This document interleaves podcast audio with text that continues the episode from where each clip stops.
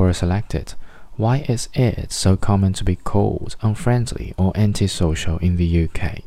From John James Mitchell. Why is it so common to be called unfriendly or antisocial in the UK? There is an old story of a knight on his weary horse pulling up to house of a peasant. Peasant, water for my horse and food and ale for me. Whilst eating and drinking, he says to the peasant, I am heading for the next town. What are the people like there? The peasant inquires, What were the people like in the last town you visited? The knight thinks and says, The townspeople were dishonest, unfriendly thieves. I was glad to leave the place. The peasant replied, Sadly, I think you will find the people in the next town the same.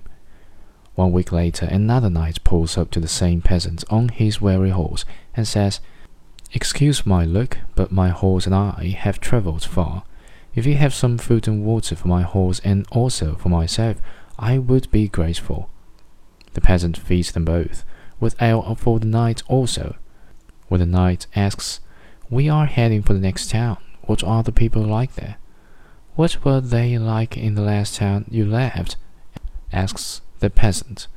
They were the most wonderful, generous people I have ever met. I was sad to leave them, answered the knight.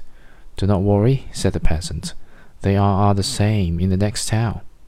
Found this true wherever I travel to.